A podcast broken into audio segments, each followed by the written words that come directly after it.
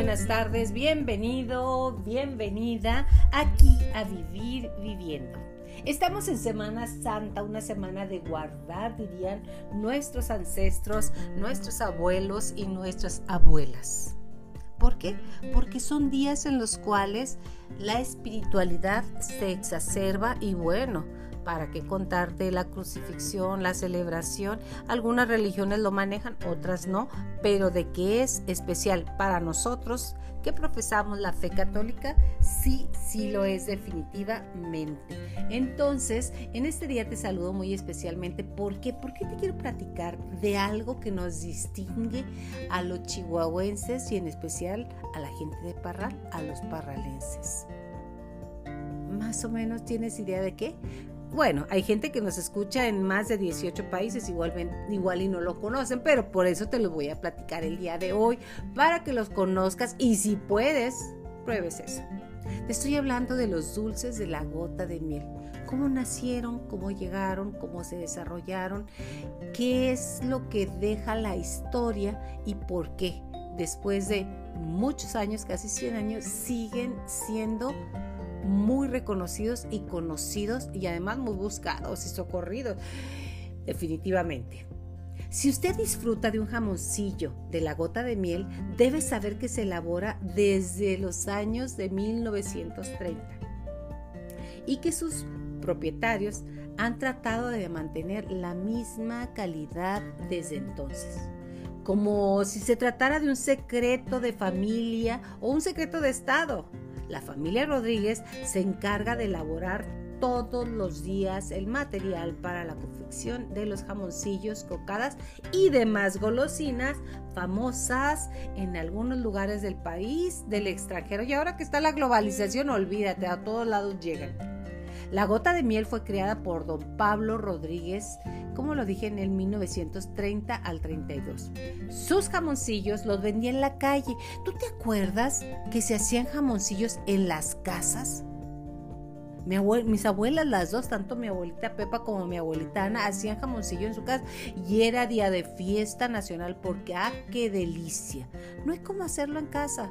Pregúntame si sé. Claro que no sé todavía, yo no sé hacer jamoncillo, pero ellos lo hacían y lo disfrutaba. No seguí la costumbre, ¿por qué? Porque ya estaban los de la gota de miel.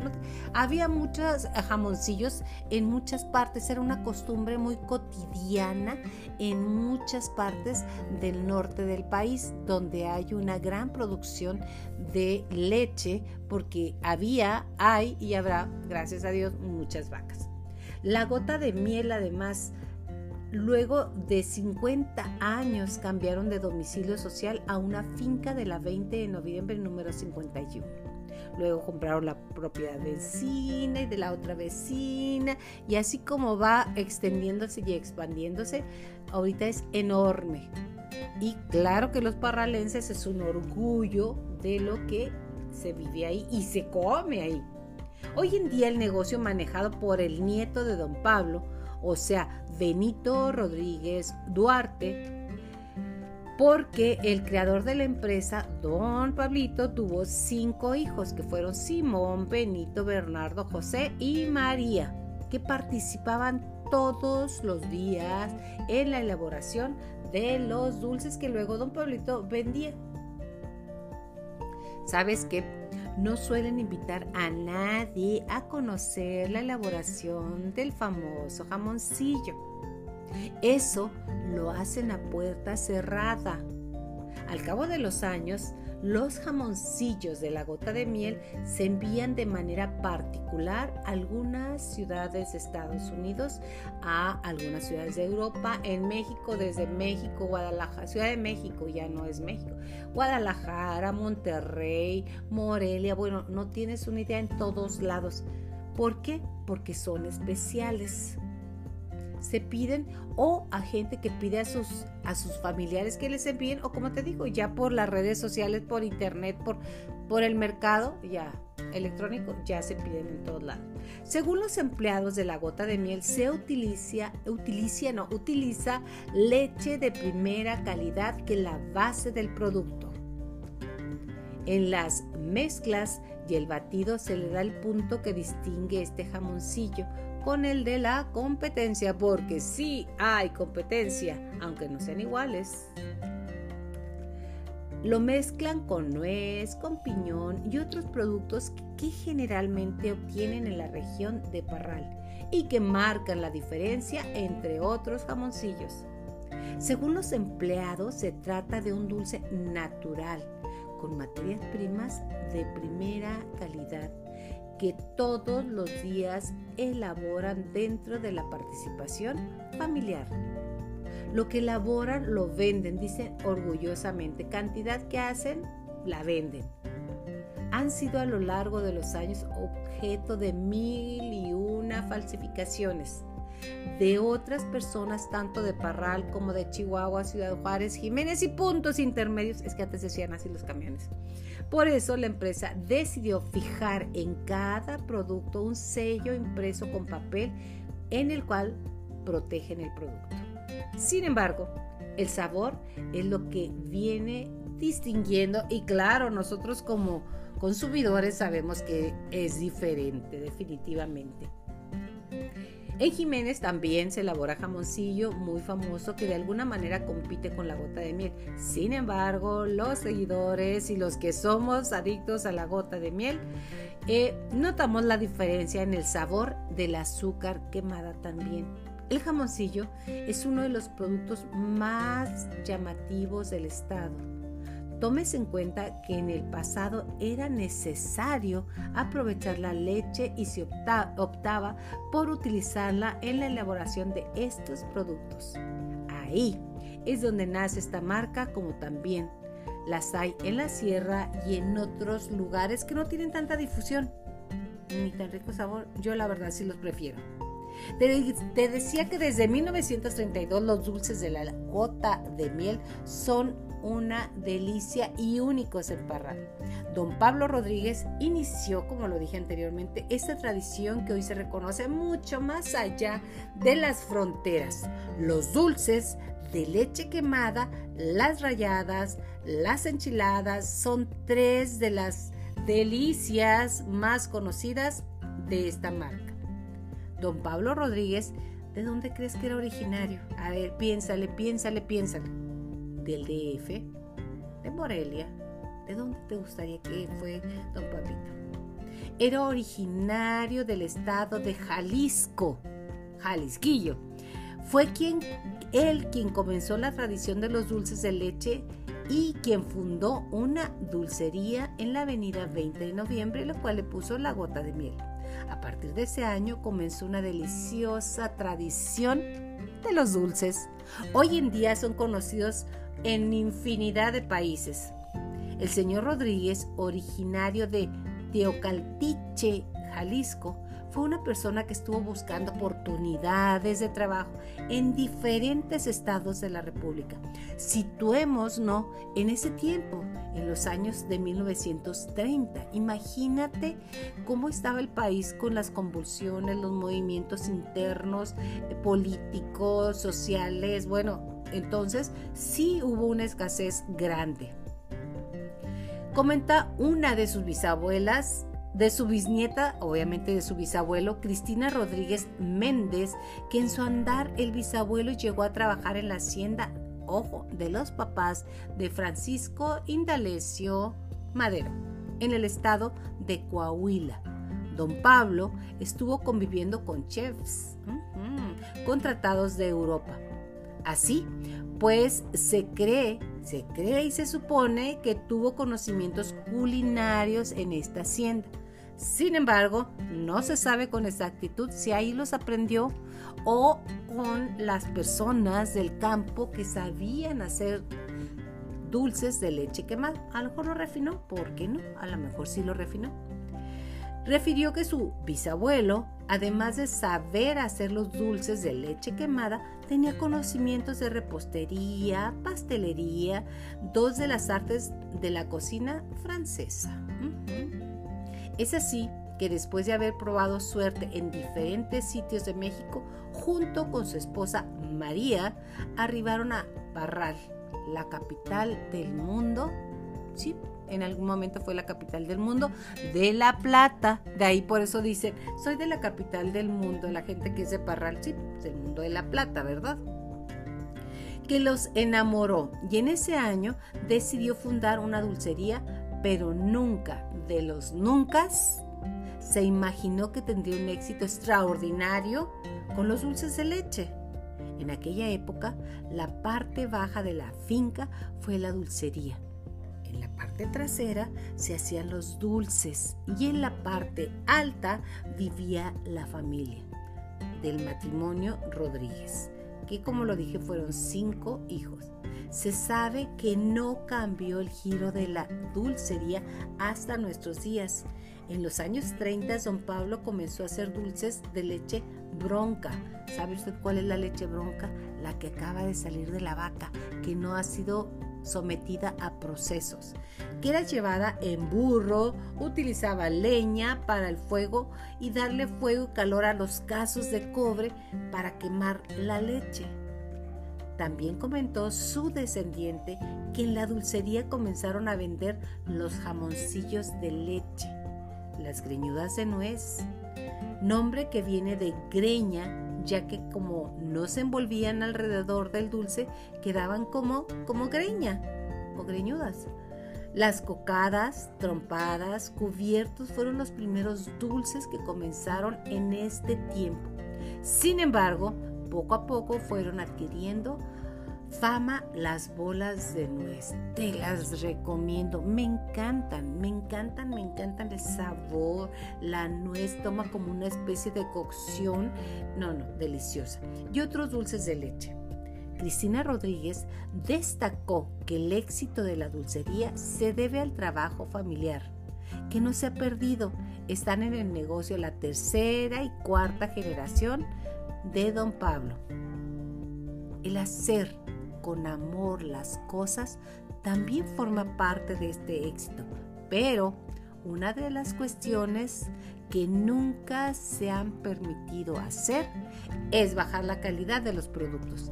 Ellos siempre han mantenido la receta original, aun cuando los costos de productos han aumentado ya que cada vez es más caro el gas, la nuez, la leche, los insumos que se requieren para la producción han podido mantener la calidad y la cantidad. Cuentan, entre sus dulces, una variedad de 22, entre los que están los clásicos como, lo dije, las bolas de nuez, esas son las típicas y conocidas, las greñudas, cocadas, cochinitas,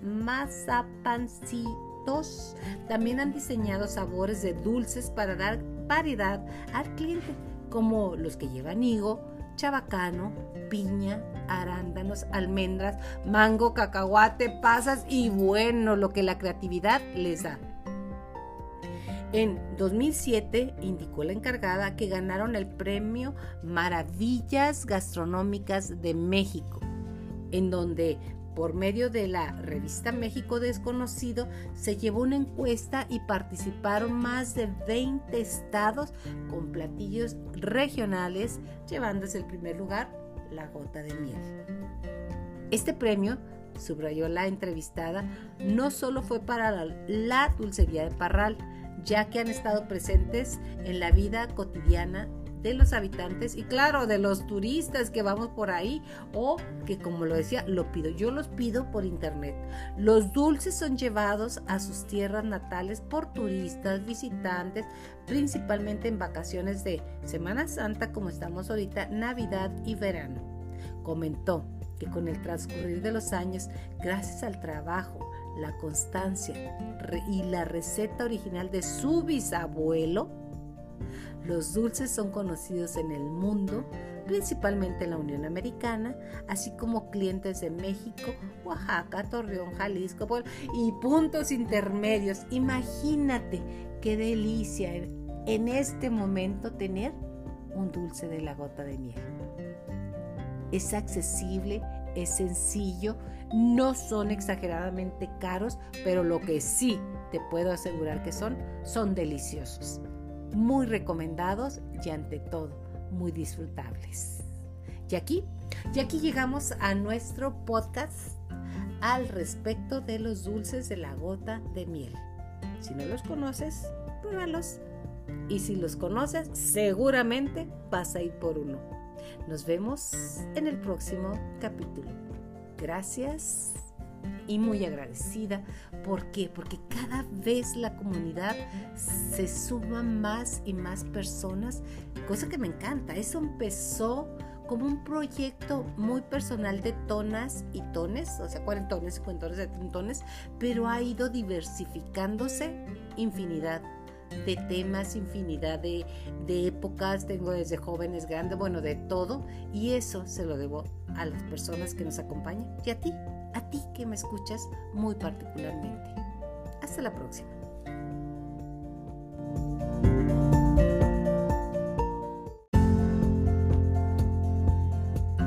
¿Cómo estás? Qué maravilla estar aquí en el planeta Tierra. Qué bendición estar completo. Y qué bendición estar en el grupo de las tonas, de los tones, cuarentones, cincuentones, sesentones, setentones ochentones, noventones y hasta 100 años o más. Tenemos una comunidad muy amplia. Llevamos en, 18 países donde escuchan este podcast. Me encanta. Por eso, desde este momento te digo gracias por estar aquí. Gracias por vivir esta experiencia con el equipo, conmigo, con la formación y ante todo, tomarnos de la mano mediante estos podcasts para ¿Para qué? Pues para crecer mejor, para estar acompañados y para saber que cada una de las etapas de la vida son etapas maravillosas. No porque estemos en las tonas o tones, tiene que ser algo doloroso. Por eso, hoy, hoy te quiero compartir los 10 mandamientos para saber envejecer. Número 1. Cuidarás tu presentación día a día. Sí, así, arréglate como si fueras a una fiesta. ¿Qué más fiesta que la vida? Y si no lo crees, voltea a tu alrededor. La naturaleza te recuerda que siempre hay que vestirse bien y con sonidos deliciosos. El baño diario, el peinado, la ropa, toda atractiva, oliendo a limpio, a buen gusto. El buen gusto para tu información es gratuito y se puede desarrollar simplemente sintiéndote tú y sintiéndote plena. No cuesta nada que al verte al, espejo se alegren tus ojos y los ojos de los demás. ¿Cuánto hace que te, que te ves al espejo y no quieres ni siquiera verte? Porque empiezas a juzgarte y a compararte. Y créeme que la comparación es el suicidio más inmediato de nuestra autoestima. Número dos, no te encierres en tu casa. Ya sé que estamos muy a gusto, que podemos ver pelis, que podemos escuchar música, leer. No te encierres tanto, ni en tu habitación. Nada de jugar a la enclaustrada o a la presa voluntariamente. Yo me la paso muy bien aquí. Somos seres gregarios, somos seres sociales. Requerimos, con cierta medida, interactuar con los demás para aprender de ti mismo. Porque cuando hablas con los demás, en realidad lo que estás diciendo es lo que tú eres reflejado en una persona, en tu nuera, en tu suegro, en tu jefe del trabajo, en tu hermano, en tu hermana, incluso tus padres. Saldrás a la calle y al campo de paseo. El campo es fantástico, el campo en el cual tengas contacto directo con la naturaleza, que sientas esa alegría de florecer. El agua estancada, tú lo sabes bien, se pudre y la máquina inmóvil se enmohece. Si tú no te mueves tu, tu, cuerpo y de tu cuarto, ¿qué va a pasar? Tu cuerpo empieza a atrofiarse. Y no lo digo yo, le dicen desde Darwin hasta, hasta en estos momentos que hay infinidad de filósofos y de científicos diciéndote que lo que no se mueve se atrofia. Número 3. Amarás el ejercicio físico como a ti mismo. Un rato de gimnasia, una caminata así rica en la tarde viendo pasar los pájaros, las parvadas, me encantan a mí, de veras, si fuera española diría, me flipan los escenas donde pasan las parvadas. Aquí por mi casa pasan todas las tardes. Me imagino que es al parque cercano, aquí en Chihuahua, Chihuahua, y pasan y me dejan una sensación de que limpian el ambiente de tan mal energía que este planeta de repente presenta. Además, puedes hacer una caminata razonable dentro o fuera de casa. Por lo menos abrir la puerta, regar las flores, las rosas, las macetas. Y aquí en el desierto, porque somos hijos del desierto, también tenemos cactáceas, los cactus, los nopales, eh, toda una variedad fantástica de, de cactáceas. Contestar el teléfono. ¿Cuántas veces te da flojera contestar el teléfono? Decir, ay, ay, ay, ya sé, es mi amiga aquella que se queja de todo y por todo. Que está en contra de todo y a favor de nada. Y tú le platicas y le explicas una forma de ver distinta y sigue donde mismo. No, pero ya cuando llega el no, pero ya se acabó la conversación en el sentido de que puedes hacer algo. Puedes hacerlo por por ti, pero contesta y sigue siendo quien eres. Cualquier movimiento que te despegue de la cama y del sillón contra, contrarresta cierta pereza o diligencia o al ratito me sale bien.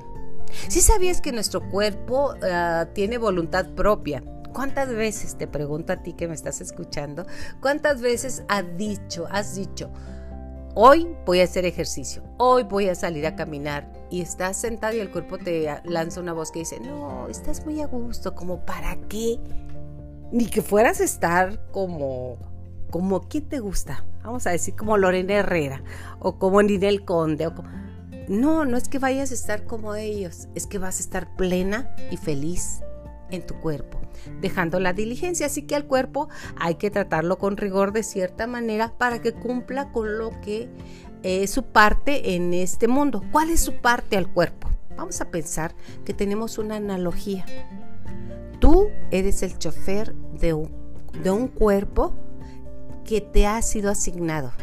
Sí, eres el chofer, de repente, sí, sí, sí, sí. Pero entonces el carro o el auto quiere manejar sobre tu alma.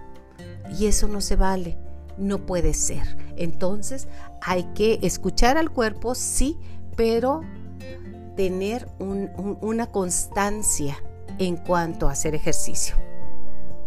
Número cuatro, evitarás actitudes y gestos de la vieja derrumbada o viejo, ¿eh? La cabeza agacha, la espalda encorvada, los pies entre más se puede los arrastramos. No, que la gente diga un piropo cuando pasas. Ve nomás qué garbo. Hace poco me tocó entrevistar, y aquí está en este podcast, al maestro Antonio Rubio Zagarnaga, que me encanta. Él es el director de eh, lo que es el ballet de danza de bellas artes. Y es un señor un poco mayor que nosotros. Es, y Vieras cómo llegó a la entrevista, girito, derechito, y dice, yo le digo a mis amigos que bailen, la danza de la vida nunca se termina, y si no quieren bailar, que pongan su cuerpo en posición de derechitos, de una, una mirada hacia arriba, una sensación de plenitud, la transmites, y eso, eso es lo que queremos nosotros lograr que digan, wow, qué guapo señor. Recuerda, las canas se tiñen y las arrugas se disimulan con amplia sonrisa. Se tiñen en las mujeres, porque mire, hasta en eso la naturaleza no ha sido muy buena con nosotras las mujeres. El hombre con canas y se ve mucho más interesante y nosotros, es mi opinión, ¿eh? respeto la tuya si te quieres dejar las canas. A dejamos las canas en lo personal, yo me siento derrumbada. Siempre dije, cuando cumpla 60 años voy a dejarme las canas y ya los cumplí y créeme que no pienso dejarme las canas. ¿Por qué? Porque a mí en lo personal no me gusta como me veo yo. Se disimulan con una amplia sonrisa las arrugas y las canas. Pero el arrastrar los pies, bueno, ni cómo ayudarte. Levanta los pies. Eso, eso sí es signo de vejez, no las arrugas ni tampoco las canas, sino andar encorvado, andar arrastrando los pies, andar con una expresión lejos de allá y cerquita de acá, no, no nos conviene. Número 5. No hablarás de tu edad ni te quejarás de tus achaques reales o imaginarios. El cuerpo te va a estar hablando, me duele aquí, me duele allá, tengo esto, tengo lo otro. No, no tienes, tienes una manifestación de la edad, pero no tienes nada, no te perteneces, que soy diabético, no eres diabético, presentas una diabetes que es así, soy alcohólico, Estás haciendo tuyo aquellos defectos de carácter que se pueden enojar, se pueden manejar día a día. Entonces no los hagas tuyos. Es una situación, una circunstancia que estás viviendo, con la cual aprendes a vivir. No te quejes. Si la queja fuera bueno, cualquier queja te mejoraría. Pero, mm, triste noticia, no hay una solución quejándote. Así como decía Molotov, yo por eso me quejo y me quejo porque aquí donde vivo yo ya no soy. No sé qué tanta palabra dice, pero no la quiero repetir. No te quejes. Simple y sencillamente asume que estamos vivos. Que si todo fuese lineal, entonces, ¿sabes qué pasaría? Estaríamos muertos. La vida es subir, bajar, llegar, solucionar, ver y detectar los problemas sin que los problemas se tatúen en tu alma. Si te quejas y te quejas de achaques, como te dije, reales o imaginarios, acabarás por creerte más vieja cada día, más enferma de lo que realmente estás y te harán un vacío existencial espantoso. ¿Cómo salir de ahí? Es muy fácil, solo decídelo. A la gente no le gusta oír historias de hospitales cuando te preguntan cómo estás. Dices, muy bien y mejorando divinamente. No, ¿cómo estás? Ahí la llevo. Como cuando usted era pobre, pues así estoy yo. Este, te acordarás cuando llegues a viejo, lo que se siente. Hay todas esas, bórralas, bórralas, bórralas y vamos a trabajar en que somos una etapa en ese momento, más no somos una maldición. 6. Cultivarás el optimismo sobre todas las cosas. Al mal tiempo, buena cara. Sé positiva en los juicios. Y si puedes, no, no enjuicies. El buen humor son las palabras alegres, el rostro brillante. Sí se puede. Porque las cosas son cosas si estás de buenas y las tomas de mala. No, son inmutables, no se mueven. Lo único que pasa con las cosas que suceden es que tú las tomas como como quieres. Además, no seas una vieja amargada. Es que todo tiempo pasado fue mejor. En mis tiempos ya quisiera yo que le hablara hacia mi mamá. Me partía la boca. Bueno, son otros tiempos. Y créeme, si crees que hasta este momento ha cambiado todo, se viene una revolución fantástica. Digo fantástica porque este es el mejor tiempo para vivir. La inteligencia artificial, cómo va, cómo está, aprende cosas nuevas. El que aprende jamás envejece. Se tiene la edad que se envejece. La vejez no es cuestión de años, sino de un estado de ánimo. Hay jóvenes viejos, ¿te ha tocado? Que están de, negro, de neuras, no quieren, neuras, no quieren hacer nada, vienen, entran, salen. Y hay viejos muy jóvenes. El corazón no envejece, decía mi abuelo Rafael Navarro. El corazón no envejece. El cuero es el que se arruga. Número 7. Tratarás de ser útil a ti mismo y a los demás. Recuerda, en la Biblia dice, amarás a tu prójimo como a ti mismo. Nunca, en ningún lugar dice, amarás a tu prójimo más que a ti mismo. Nunca lo dice. No eres un parásito ni una rama desgajada de un árbol de la vida. Bástate a ti mismo hasta donde sea posible y ayuda. Ayuda con una sonrisa, un consejo, un servicio, una sonrisa, un abrazo. Los abrazos son deliciosos. Al abrirte a los demás, dejarás de estar pensando en un yo angustiado y solitario. Solo cuando se abre la nuez, aparece la almendra. Tú eres una deliciosa almendra, así que ábrete a la vida. Número 8. Trabajarás con tus manos, con tu mente. El trabajo nos mantiene activos.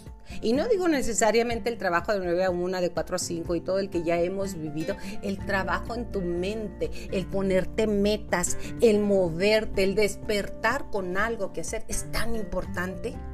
Decir, hoy voy a lograr esto. El trabajo es la terapia infalible. Cualquier actitud laboral, intelectual, artística que me encanta, es buena para mantenerte viva. Haz algo, lo que sea, lo que puedas, lo que esté a tu alcance, pero siempre es algo. Y si puedes impactar en la sociedad, en tu entorno, en tu vecindario, en tu familia, hazlo. Porque es cierto que un grano no hace granero, pero ayuda al compañero. Una ocupación artesanal es maravilloso, todos vamos para allá, ¿eh? Un rato de lectura, un trozo razonable de televisión o de pantalla o de YouTube. La música, esa nos eleva el espíritu. Por eso los grandes compositores sabían que la música es parte de sentirte vivo y de vibrar en una sintonía más interesante. El trabajo es una bendición, es una medicina para todos los males. Mente ocupada, cuerpo sano. Mente desocupada, cuerpo no sano. Número 9. Mantendrás viva y cordial las relaciones humanas. Ajá, porque luego decimos, Juanita me cae mal, Lupita me hizo esto en el año hace 20 años o demás. Los rencores son autosabotajes. Olvídalo. Ni tú eres la misma persona que recibió un rencor, ni la persona que supuestamente la hizo es la misma persona. Date oportunidad de liberarte de las cadenas del rencor. Lo que pasó, pasó. Y lo que no pasó, no pasó. Así de simple. ¿Crees que es simple? Inténtalo.